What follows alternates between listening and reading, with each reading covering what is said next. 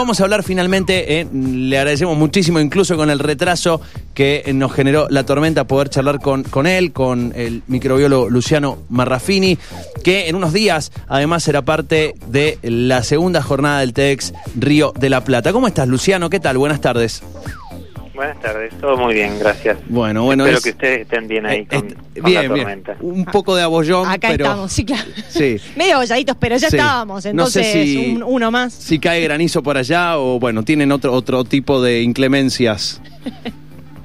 Sí, no, aquí granizo no no tanto en, en New York, no nunca nunca he tenido, pero bueno, está el hielo de la nieve y Claro. todas esas otras cosas que Otro tema. Acá parece nieve, molestas. pero por la cantidad de granizo acumulado nada más.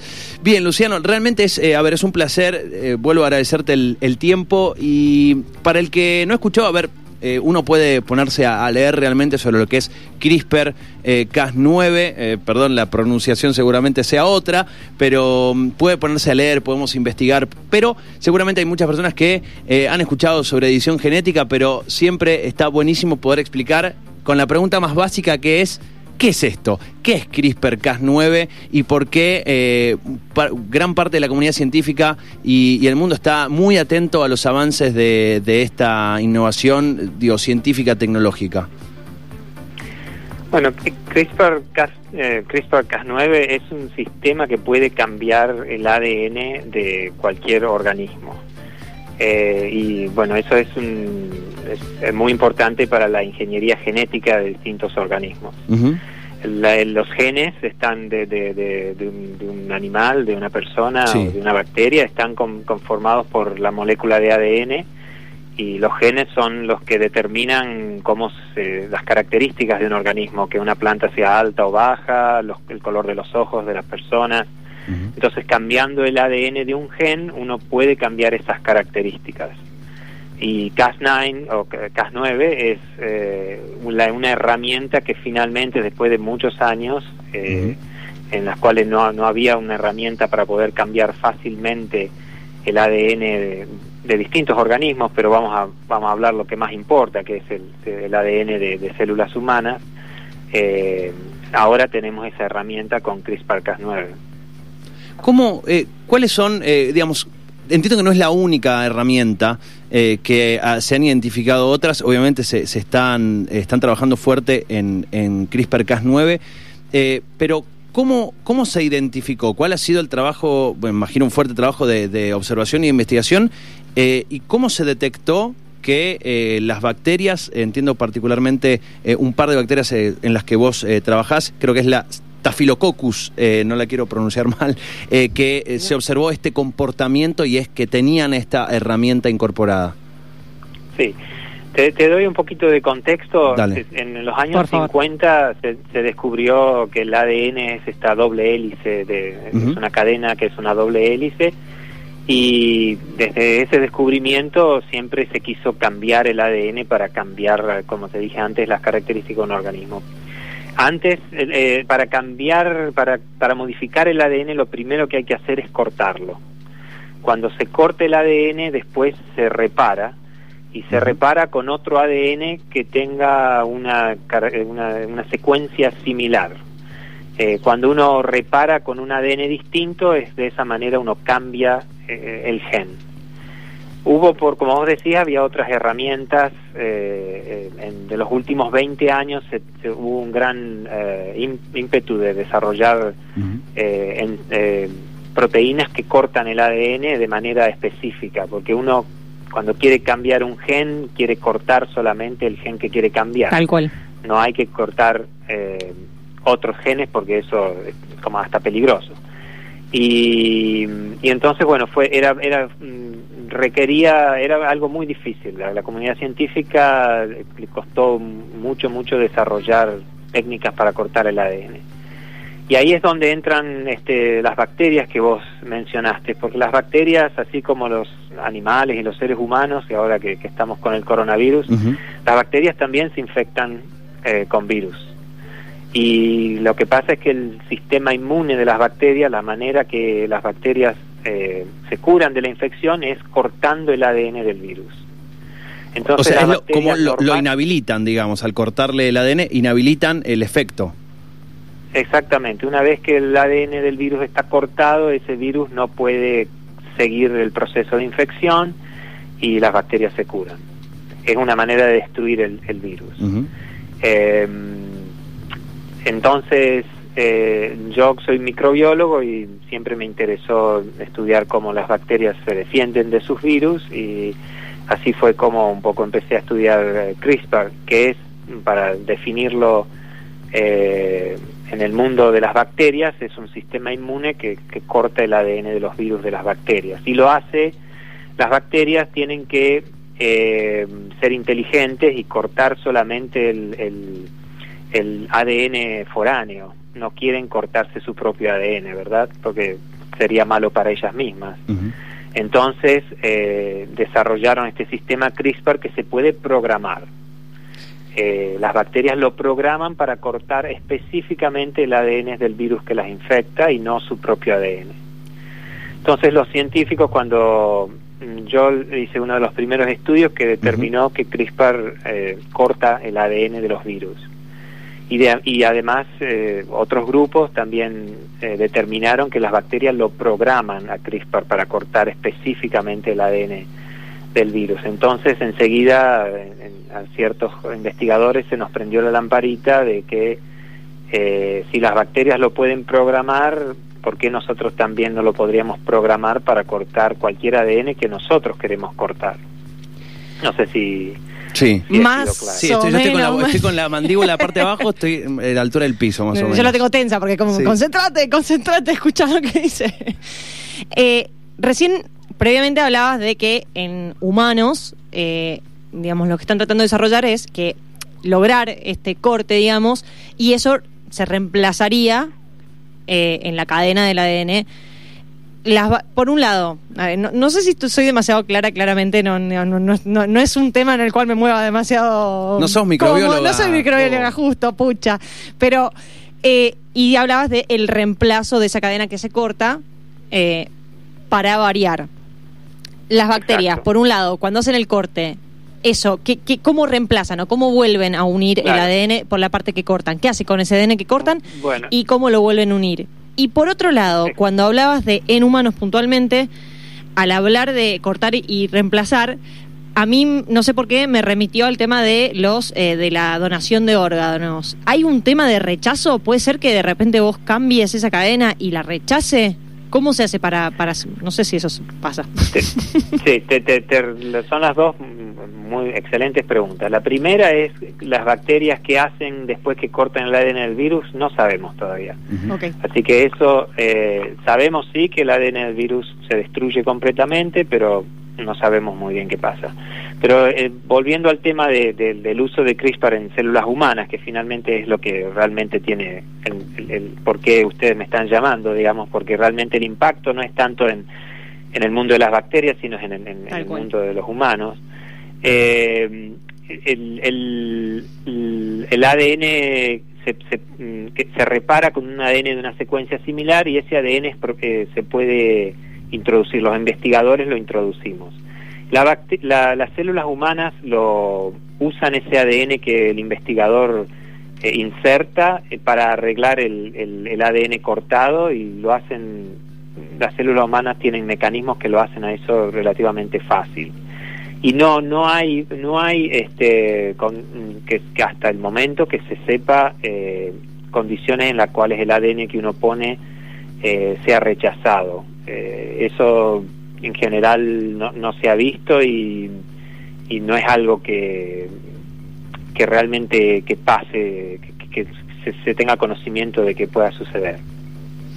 Ese, una vez que el ADN está reparado y se, está, se ha insertado otro ADN de distinta secuencia, eh, no pasa nada, digamos, la célula cambió su, su contenido de ADN. De, hecho, las mías y las de ustedes y las de todas las personas tienen distinto contenido de ADN, relativamente pequeñas modificaciones que nos hacen a todos distintos unos de otros y en general no existe ningún mecanismo para rechazar esos pequeños cambios.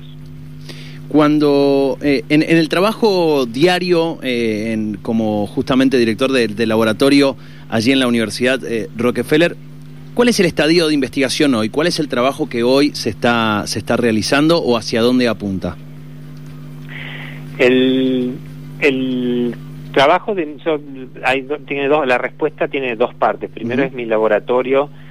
Yo sigo trabajando con las bacterias, entonces nosotros, eh, nuestro interés es, por ejemplo, la pregunta anterior que me, que me hicieron, que es qué pasa que después que las bacterias cortan el ADN. Entonces, eh, esas cosas estamos investigando nosotros eh, en mi laboratorio. Pero en general, el, el, el campo de CRISPR-Cas9 eh, para la edición genética de, células humanas, el, trabajo está muy concentrado en eh, lo que se dice delivery de, Cas9. Cuando eh, el potencial de esta tecnología es curar enfermedades genéticas. Esto es algo que es, muy importante. La idea de usar esta tecnología es para pacientes que tienen enfermedades genéticas si uno pudiera inyectarles Cas9, Cas9 y hacer que Cas9 llegue a las células que tienen genes defectuosos que están generando la enfermedad y que Cas9 los corte y los repare y de esa manera eh, curar la enfermedad genética.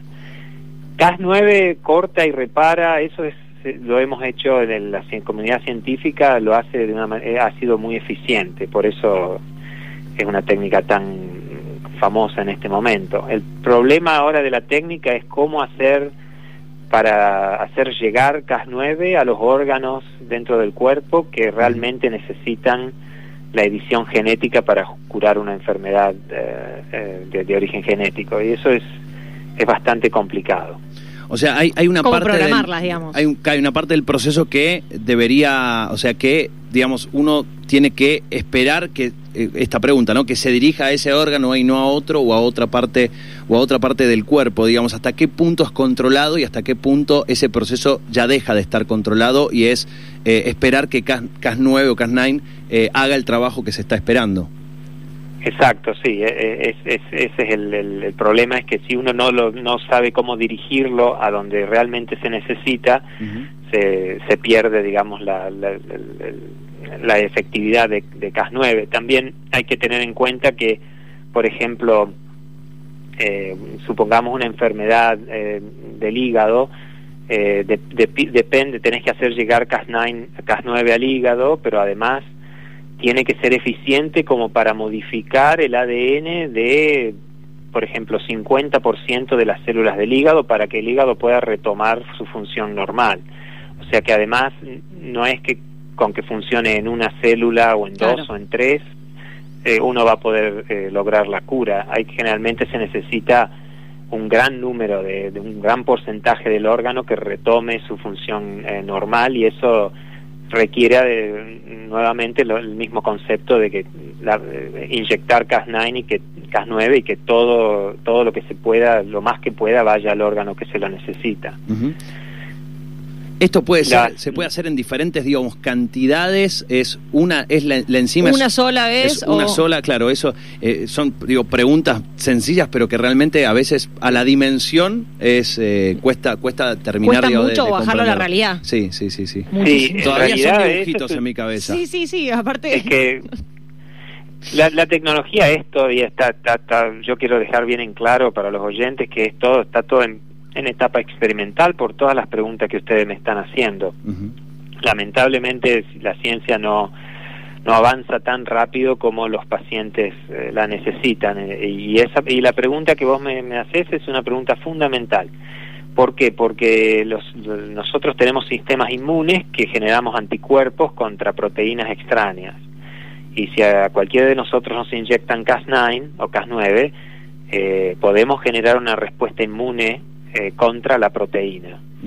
Y eh, la primera vez que, que, es inyectada no pasa nada porque se genera la respuesta inmune, pero no, no pasa a mayores. Si uno, si uno tiene anticuerpos eh, que reconocen Cas9 y por haber sido inyectado una primera vez con Cas9 y se inyecta una segunda vez, eso puede dar lugar a una reacción muy eh, muy negativa del sistema inmune y, puede haber muchísimos problemas. Entonces eso es algo, por ejemplo, que se está que no se tiene completa seguridad de, de, si, si el sistema inmune puede generar anticuerpos contra Cas9 y, generar una, se llama una respuesta anafiláctica que es, es eh, puede ser letal para la persona. Eh, entonces esa es una pregunta muy, muy central. Por ejemplo, yo te puedo hacer a lo mejor un ejemplo puede, puede eh, aclarar un poco la, el, estado de la tecnología. Hay enfermedades genéticas de los ojos, en las cuales la gente que tiene la enfermedad genética no es ciega. Entonces, por ejemplo, ese es un, es un órgano que es muy fácil de acceder porque eh, no hace falta inyectar de una manera intravenosa, simplemente se inyecta en la parte del ojo que, está, que tiene las células afectadas y además también la cuestión del, de la inmunidad en el ojo es distinta que en el resto del cuerpo, entonces es como más seguro utilizar la técnica eh, en, los ojos. Entonces, eh, muchas de las empresas que están desarrollando la tecnología o que quieren empezar a desarrollar la tecnología están tratando de empezar de a, pasos, eh, usando, digamos, de, a, pasos, hacerlo más, lo más simple que se puede hacer primero y después ir avanzando a, otros órganos que son mucho más difíciles de acceder. Eh, no sé si eh, la pregunta, quizá me adelanto, eh, seguramente. Es que Luciano tenías que haber dado un curso antes y después lo podíamos charlar con él. Un tallercito de nueve meses por empezar. Llegaban a diciembre con la nota, pero no porque era diciembre, porque venían desde enero preparándola. Así como vos hablas del caso de los ojos puntualmente, yo me imagino que habrá muchos, qué sé yo, laboratorios o expertos que eh, trabajan sobre curas de enfermedades genéticas eh, puntualmente sobre esa enfermedad, que deben estar interesados y por ende intentando desarrollar esto también para aplicarlo puntualmente a esa enfermedad o a esa otra enfermedad genética. ¿Vos sabés cuáles están, sobre cuáles están trabajando ya para aplicarlo? Eh, ¿Se está trabajando puntualmente sobre alguna de estas para, para aplicarlo? ¿Cómo...? Sí, en, digamos que la, la mayoría de las de las eh, aplicaciones que se están estudiando, como vos decís, en este momento eh, apuntan todas a, algo muy sencillo y son enfermedades genéticas muy raras, que ese es el, el, problema, ¿no es cierto? Entonces, porque eh, no son las que las, las, no serían las tecnologías que van a ayudar a la mayor cantidad de gente, pero es la manera de empezar. De las enfermedades genéticas más comunes, la que más se está tratando de, tratar con Cas9 es la distrofía muscular. Pero igualmente, eh, eso es, eh, lo tengo que dejar en claro porque siempre que hago alguna entrevista, eh, y yo no tengo ningún problema en recibir emails o llamados para, gente que, que, pacientes que quieren saber el estado de la, de la tecnología, está todo todavía de manera, en estado muy, muy experimental. Ese, bueno, en, el día a día me imagino que cada avance, eh, cada pequeño paso cuenta. Eh, y bueno, lo, podremos también escuchar parte de, de, este de esta tecnología, parte de estos avances. Lo decíamos el próximo sábado, eh, serás speaker allí en el TEDx Río de la Plata, un lugar donde eh, justamente habrá muchísimas personas atentas, llenas de, ganas de, de, escuchar nuevas ideas como esta, que no, no es una idea, es una innovación impresionante. Próximo sábado va a estar Luciano junto a un montón de, otros oradores también. Eh, Luciano, preguntarte antes de, cerrar y vuelvo a agradecerte este rato y estos minutos. Hay un ¿En qué estado también está el debate ético sobre esto? Porque es algo muy fuerte, ¿no? Cuando cada vez que se habla de edición genética o se menciona edición genética, automáticamente surge el debate. Eh, en este momento, en la comunidad científica, entre tus pares y en los espacios donde vos eh, participás, ¿cuáles son las preguntas que se están haciendo? ¿Dónde está hoy el centro del debate? El, e, ese es otra, otro aspecto fundamental de, la tecnología y que además ah, creo que todo, todo el mundo tiene que empezar a pensar porque CRISPR-Cas9 abrió la posibilidad de, de alguna manera, diseñar genéticamente a seres humanos. La diferencia está entre eh, tratar eh, pacientes o personas ya nacidas con eh, CRISPR-Cas9, lo cual puede cambiar puede usarse para, para terapia génica, para corregir enfermedades. Para cambiar la calidad de vida. Eh, exacto, para mejorar la calidad de vida. Eso, eso está, eh, se ve como, no, no es un gran dilema ético porque sería para ayudar.